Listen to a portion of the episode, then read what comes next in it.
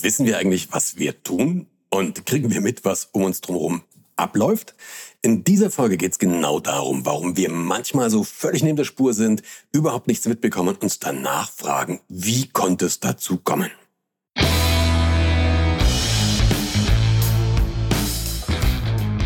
Guten Tag, meine Damen und Herren, hier spricht Ihr Kapitän. Herzlich willkommen zu Remove Before Flight, deinem CEO-Podcast, dem Podcast, wo es um alle Themen rund um Verantwortung, rund um Führung, um Management, um Wirtschaft und natürlich um Psychologie geht. Es war der 29. Dezember 1972. Zugegeben, das ist wirklich schon eine ganze Weile her.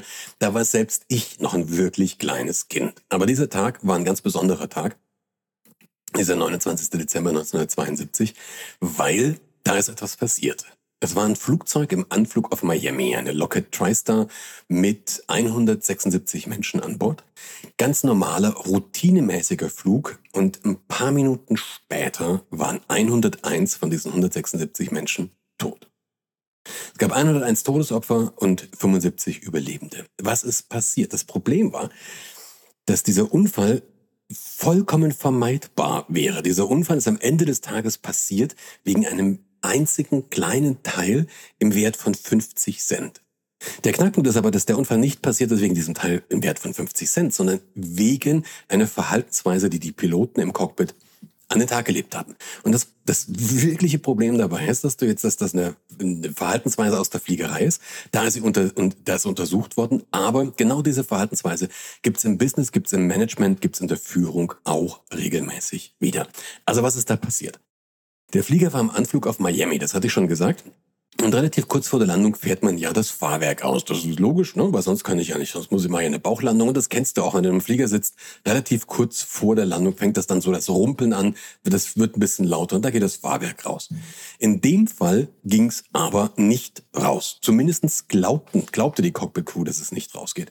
Wenn ich das Fahrwerk ausfahre, dann habe ich im Cockpit ein paar Lämpchen. Und zwar bei den meisten Flugzeugen, die drei Fahrwerksbeine haben, zwei in der Mitte, eins vorne, sind das drei grüne Lämpchen. Und diese grünen Lämpchen müssen müssten angehen. Also wenn das Fahrwerk draußen ist, gehen die grünen Lämpchen an. Fertig. Ähm, in dem Fall gingen aber nur zwei von den drei grünen Lämpchen an. Also ein, ein Lämpchen und das für das Buchfahrwerk blieb aus. Jetzt gibt's für so es für so etwas zwei mögliche Ursachen. Die eine mögliche Ursache ist, das Fahrwerk fährt nicht aus. Die zweite mögliche Ursache ist, du ahnst es, das Lämpchen ist kaputt. Und jetzt sind wir bei diesem Teil für 50 Cent. In dem Fall war das Lämpchen aus und im Flug weißt du natürlich nicht, was ist jetzt los. Ja, und da wäre es auch ein bisschen banal zu sagen, hey komm, das wird schon das Lämpchen sein. Ähm, verlassen wir uns mal drauf, dass das Bein draußen ist. Was macht man in so, einem, in, in so einer Situation? In so einer Situation ruft man erstmal den Tower und sagt, wir haben hier ein Problem, wir starten durch. Ein Flugzeug heißt ja Flugzeug, weil es in der Luft besser aufgehoben ist, sonst wird es ja ums Verrecken Landezeug heißen. Also du hast ein Problem, das merkst du immer an Flug, es sind nur zwei von den drei Lämpchen an. Du startest erstmal durch. Damit hast du Zeit gewonnen. Was jetzt gemacht worden ist, die Lotsen haben dieses Flugzeug so ein bisschen ähm, vom Flughafen weggelotst, über die Everglades. In einer, in einer relativ niedrigen Höhe haben die angefangen, ja, ein Holding zu fliegen, also so Warteschleifen zu fliegen. Das macht der Flieger im Prinzip automatisch. Darauf ist er eingestellt, ähm, der Flieger fliegt da und du kümmerst dich um was du dich halt kümmern willst. In dem Moment um das Problem. Die haben versucht jetzt rauszubekommen, was ist da eigentlich los? Also ist das Bein draußen, ist es nicht draußen? Die haben das sehr, sehr intensiv gemacht. Die haben versucht, mit, mit einem Zänkchen dieses, dieses Lämpchen rauszudrehen, was ihnen nicht gelungen ist. Bei dieser Lockheed TriStar gab es eine Möglichkeit, dass du durch so eine Luke im Cockpit praktisch in so einen Compartment, also praktisch wie so eine Art Lagerraum. Das sind Avionics, also das sind Instrumente und so Rechner vom, Flug, vom Flugzeug untergebracht, dass du da runtersteigst und von dem Ding aus kannst du in einer bestimmten Art und Weise kontrollieren, ob das Fahrwerk ausgefahren ist. All das haben die gemacht. Die waren völlig darauf damit beschäftigt, zu gucken, warum leuchtet dieses Lämpchen nicht. Also geht das Bein raus oder geht es eben nicht raus? Die waren so damit beschäftigt, dass sie eine wirklich wichtige Sache nicht mitbekommen haben. Sie haben nämlich irgendwann mal, entweder als der Bordingenieur runtergekraxelt ist oder als sie irgendwas anderes prob äh, probiert haben, haben sie versehentlich den Autopiloten ausgeschaltet. Also vermutlich ist einer der beiden Piloten mit dem Knie gegen den Schalter gekommen, hat das Ding ausgeschaltet. Das haben sie nicht mitbekommen. Das kriegst du ja auch erstmal nicht mit. Das Ding ist einfach raus und fertig. Der Flieger fliegt ja weiter. Ja, der Flieger ist ja erstmal stabil, der fliegt ja weiter. Heute Auch als Ergebnis von diesem Unfall hat man das eine Sicherheitsstufe eingebaut. Heute macht es ein relativ unangenehmes Geräusch. Also vielleicht hast du das schon mal gehört. Ähm, wenn du kurz vor der Landung irgendwo vorne sitzt, dann hörst du manchmal so ein Piepsen oder manchmal so wie so ein kleines Läuten. Das ist das, das, ist das Geräusch, dass der Autopilot ausgeschaltet ist. Das gibt's auch in dieser Form nur einmal im Cockpit. Es gibt kein ähnliches Geräusch und darauf bist du ein bisschen trainiert. Also du kriegst das mit heute, wenn der Autopilot ausgeschaltet ist. Damals haben die es nicht mitbekommen. So, jetzt fliegt der Flieger erstmal weiter. Aber der hat ganz, ganz langsam das Sinken angefangen. Also ganz minimal. Auch das kriegst du nicht mit. Du würdest mitbekommen, wenn du deutlich sinkst oder deutlich steigst. Also wenn so eine deutliche Lageänderung ist. Aber so ganz minimal, das kriegst du nicht mit. Jetzt musst du noch dazu, noch dazu wissen, die Höhe, in der, der waren, die, in der die waren, die war wirklich relativ niedrig. Das waren 2000 Fuß. Das sind so knapp 700 Meter. Also heute würde man mit Sicherheit ein Flugzeug, das in so eine Warteposition geht und was untersucht, auch erstmal höher schicken, also auf 1000 oder 2000 Meter Höhe. In dem Fall waren es halt, ja, 2000 Fuß, also etwa knapp 700 Meter. Die sind geflogen, der Flieger hat leichtes Sinken angefangen und logisch, jetzt sinkt er da so langsam runter mit, weiß ich nicht, 100 Fuß, 200 Fuß, 300 Fuß pro Minute. Das ist alles nicht so wahnsinnig wild, kriegst du wirklich nicht mit. Und so war es auch. Die Piloten haben das nicht mitbekommen. Die waren so fixiert, dass sie nicht mitbekommen haben, dass der Flieger das Sinken angefangen hat. Und ganz kurz es gab auch noch eine Nachfrage des Lotsen. Der, der Lotse hat irgendwie gesehen, die sinken so ein bisschen und fragt danach, ist bei euch alles okay? Ja, und dann antworten die drauf, jo, ist alles okay. Auch daraus hat man wieder gelernt, dass man nämlich einfach klare und eindeutige Fragen stellt oder beziehungsweise seine, seine, seine Beobachtung mitteilt. Haben wir in dem Fall nicht gemacht. Schon an der Stelle siehst du, dass es jetzt auch regelmäßig im Business vorkommt. Du kriegst irgendwas mit, irgendwas fällt dir auf, aber wir kommunizieren das nicht klar, wir kommunizieren es nicht eindeutig. Hier hat man es eben nicht eindeutig kommuniziert und deswegen sinken die weiter. Relativ kurz vom Boden guckt der Kapitän hoch und es fällt ihm irgendwas auf, irgendwas stimmt nicht. Und der sagt hier, hey, irgendwas, irgendwas ist mit der Höhe. Wir sind noch auf 2000 Fuß. Oder? Das war die Frage. Und relativ kurz danach sind die in die, in die Everglades gecrasht. Wenn du jetzt die, die Topografie da ein bisschen kennst, dann weißt du, die Everglades ist ein großes Sumpfgebiet. Selbst wenn du das überlebst, hast du immer noch nicht so gute Karten, weil da gibt's wahnsinnig viele Krokodile. Und genau so war das auch. Warum ist das Ganze passiert? Völlig unnötig. Der Flieger war intakt, das Bugrad war sogar ausgefahren. Es war wohl tatsächlich so, dass einfach dieses Lämpchen kaputt war. Die sind gecrasht. 101 Menschen haben deswegen ihr Leben verloren.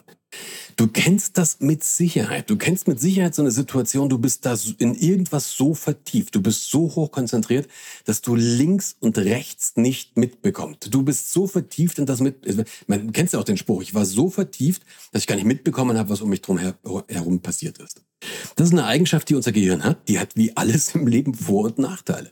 Der große Vorteil ist, dass du maximal konzentriert sein kannst. Du kannst deine maximale Konzentration wirklich auf eine Sache lenken, fokussieren und hast natürlich auch den maximalen Fokus. Kannst deine ganzen Energiereserven, deine ganzen Wahrnehmungs-, Aufmerksamkeitsreserven wirklich genau darauf fokussieren. Also der Hauptvorteil dieses Effektes ist, dass du den maximalen Fokus hast, dass du dich hochkonzentriert auf einen Punkt fokussieren kannst. Der Hauptnachteil ist, der maximale Fokus. genau das Gleiche, was auf der einen Seite der große Vorteil ist, ist auf der anderen Seite der große Nachteil.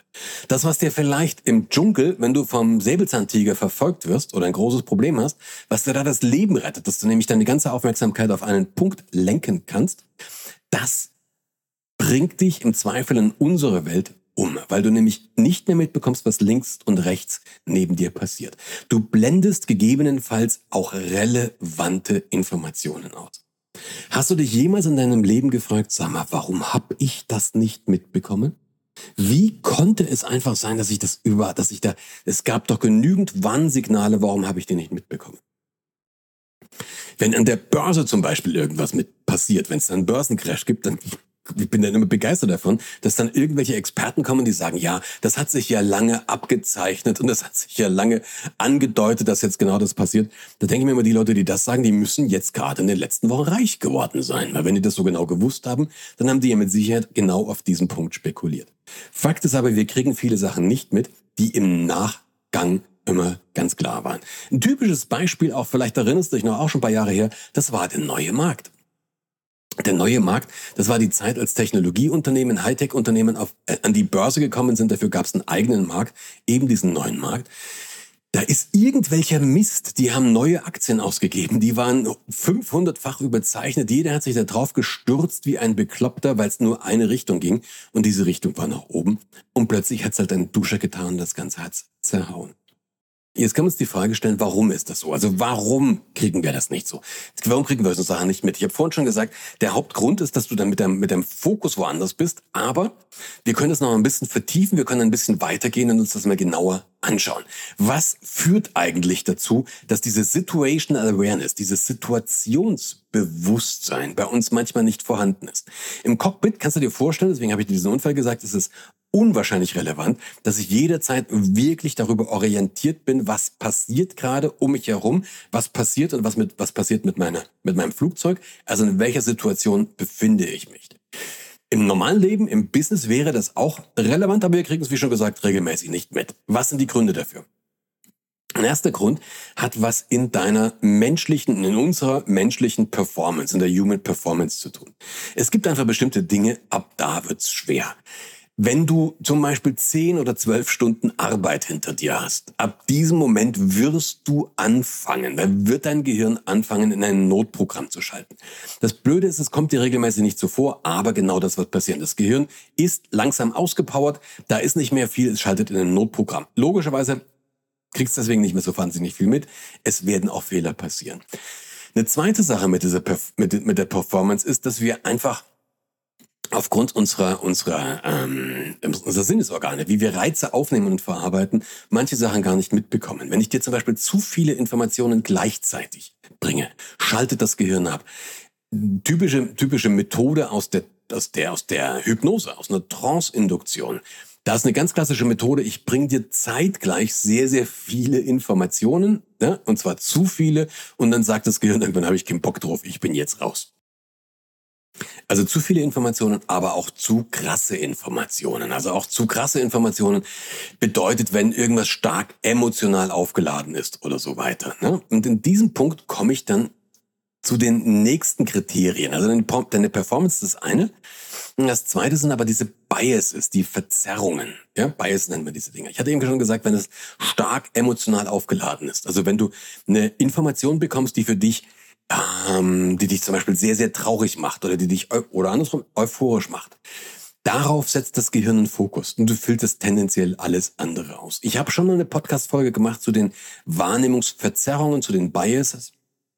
Wenn dich das vertiefter interessiert, geh da gerne nochmal rein. Wenn du Bock hast, kannst du auch auf meinen YouTube-Kanal gehen. Auf den YouTube-Kanal, da bin ich gerade dabei, wieder eine ganze Reihe von neuen Videos hochzuladen. Auch da kommt demnächst wirklich ein Thema zu den so ein Video zu dem Thema Wahrnehmungsverzerrung. Also wenn du willst, dann geh, geh gerne darauf. Es kommt aber noch ein dritter Punkt dazu, warum diese Situa Situational Awareness regelmäßig uns um die Ohren fliegt, also nicht so weit ausgeprägt ist. Der hat tatsächlich was mit unseren Filtern und, was noch wichtiger ist, mit unseren Vorlieben zu tun. Es gibt Dinge, darum kümmere ich mich gern, deswegen fallen sie mir auf. Also ich zum Beispiel, wenn ich irgendwo sitze und da fliegt ein Flugzeug, ähm, dann tendenziell zieht das meine Aufmerksamkeit an. Ich habe das interessiert mich einfach, hab da Bock drauf. Also es zieht meine Aufmerksamkeit an. Du kennst das mit Sicherheit auch. Du bist irgendwo und das irgendwas fällt dir auf, deine Aufmerksamkeit ist abgelenkt. Der, das, das ist an sich auch nicht schlimm. Der Knackpunkt ist nur, dass diese Ablenkungen umso stärker sind, je mehr du was magst oder je mehr du etwas nicht magst. Also wenn du dich mit etwas zum Beispiel nicht auseinandersetzen möchtest, also wenn du etwas nicht sehen möchtest, dann ist die Wahrscheinlichkeit sehr, sehr groß, dass dein Gehirn, dein Unterbewusstsein jetzt sagt, na, kannst du haben, aber den Gefallen, den tue ich dir gerne, wenn du das nicht sehen möchtest, bitteschön. Und dann blenden wir es aus. Das heißt, eine wichtige Information kriegst du einfach nicht mit, weil du sie nicht mitbekommen möchtest. Oder irgendwas dagegen spricht, dass du es nicht mitbekommst. Jetzt haben wir diesen ganzen, jetzt haben wir diesen, diese, diese, diese ganze Blase, jetzt haben wir diese ganzen Geschichten, die uns, die uns das Leben schwer machen, die uns in unsere Performance einschränken.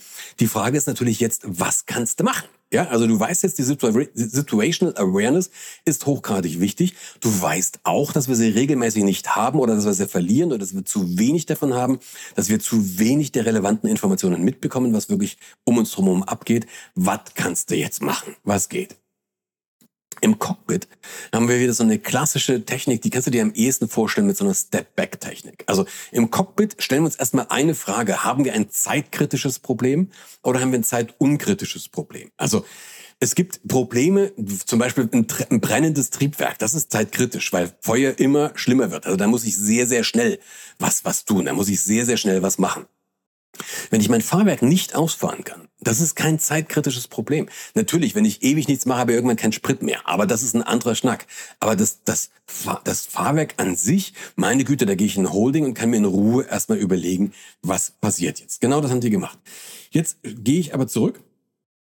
Und der zweite Teil, der zweite Teil von diesem ist, dass ich wirklich aus einer Distanz mir anschaue, was gerade passiert. Im Cockpit zum Beispiel bei dieser Lockheed oder Lockheed, da waren drei Leute im Cockpit, ein Kapitän, ein erster Offizier und ein Bordingenieur. Es hätte gereicht, wenn ein einziger von den dreien sich nicht mit dem Problem beschäftigt hätte. Es hätte ausgereicht, wenn ein einziger von den dreien praktisch zurückgeschritten äh, ähm wäre Sagt man das so? Ja, du weißt, was ich meine. Also so einen Schritt zurückgegangen wäre und aus einer, das große Ganze im Blick gehabt hätten. Nämlich, fliegt das fliegt, fliegt das Flugzeug?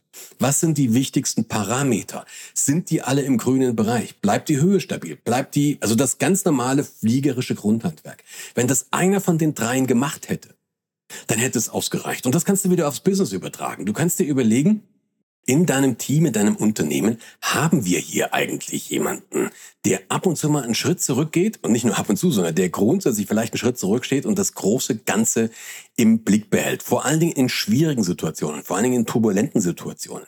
Haben wir da jemanden, der den Überblick hat und auf den Überblick auch achtet oder saufen wir alle operativ? Das zweite, was du tun kannst in der, in der Fliegerei, hat jeder Pilot, jede Pilotin regelmäßig Checks. Also jeder von uns muss einmal alle sechs Monate, wenn wir Linie fliegen, in, Simu in, den Simulator. Da werden wir trainiert, da werden wir auch überprüft. Es gibt dazu noch regelmäßig sogenannte Line-Checks. Da können die erfahrensten Kapitäne, Kapitäninnen im Flieger sitzen. Es kommt regelmäßig ein Checker, der sich ins Cockpit mit reinsetzt und einfach mal anguckt, was machen die da? Was ist der Hintergedanke? Der Hintergedanke ist Betriebsblindheit auszuschließen. Ja, den Begriff kennst du ja mit Sicherheit. Es schleicht sich irgendwann mal was ein, es schleicht sich irgendwas ein, irgendein Effekt, irgendeine Angewohnheit, die dir das Leben schwer macht. Und diese Angewohnheiten, diese Dinge, die sich eingeschliffen haben, wo wir vielleicht ähm, einfach mal fünf Grade sein lassen, das regelmäßig machen, wo wir anfangen zu schludern, die können uns in der Fliegerei umbringen und in der im Business ist das vielleicht genau der Grund, warum dir irgendein Projekt um die Ohren fliegt. Also, sich zurückziehen, zu überlegen, sag mal, muss ich jetzt wirklich sofort aktiv werden oder kann ich mir wirklich erstmal durchschnaufen, kann ich in so ein Holding gehen und mir erstmal anschauen, was ist die Situation? Habe ich jemanden oder bin ich das vielleicht selber, der das große Ganze im Blick hat? Und was natürlich noch geht, eine letzte Methode, die sehr, sehr, sehr, sehr sinnvoll ist. Vor allen Dingen, wenn du in einem sehr dynamischen Umfeld aktiv bist. Also wenn du in der Phase deines Lebens, deines Unternehmens bist, wo sehr, sehr viel passiert, wo äh, sehr, sehr viel Veränderung gerade ist, wo ähm, sehr, sehr viel Change ist. Ja, also wo einfach wirklich gerade was ab, abläuft wo du mit deiner Aufmerksamkeit voll gefordert bist, dann macht es Sinn, dass du einen Sparringspartner hast. Dieser Sparringspartner, das kann ein Coach sein oder ein Mentor. Das kann, das kann dein Partner, deine Partnerin sein. Das kann vielleicht ein sehr, sehr guter Freund, eine sehr, sehr gute Freundin sein. Das ist vollkommen egal. Wichtig ist, dass du jemanden hast, mit dem du dich austauschen kannst. Und dieser Mensch muss zwei Kriterien erfüllen. Das eine ist, er muss in etwa verstehen, was du tust. Er muss in etwa nachvollziehen können, was dein Job ist. Wenn du zum Beispiel Pilot bist und dein bester Freund ist Finanzbeamter, dann ist die Frage, ob ihr gegenseitig so gute Sparringspartner seid. Also wenn du im, im Business unterwegs bist, dann sollte das natürlich jemand sein, der auch im Business unterwegs ist und davon was weiß. Und das zweite, die zweite Eigenschaft, die dieser Mensch braucht, der braucht die Cojones, der braucht wirklich ähm, wie sagt man das politisch korrekt, der braucht wirklich den Hintern in der Hose, ich glaube, so, das geht noch. Der braucht den Hintern in der Hose, dass er dir auch widerspricht und dass er dich anspricht auf Dinge, die wirklich nicht so sauber laufen. Ob du das dann umsetzt, ob du diesen Ratschlag annimmst, das ist vollkommen deine Entscheidung. Plus weil dein Mentor, weil dein Coach, weil dein Sparringspartner sagt, okay, pass mal auf, hier sehe ich gerade etwas, was aus meiner Sicht der Dinge nicht optimal läuft.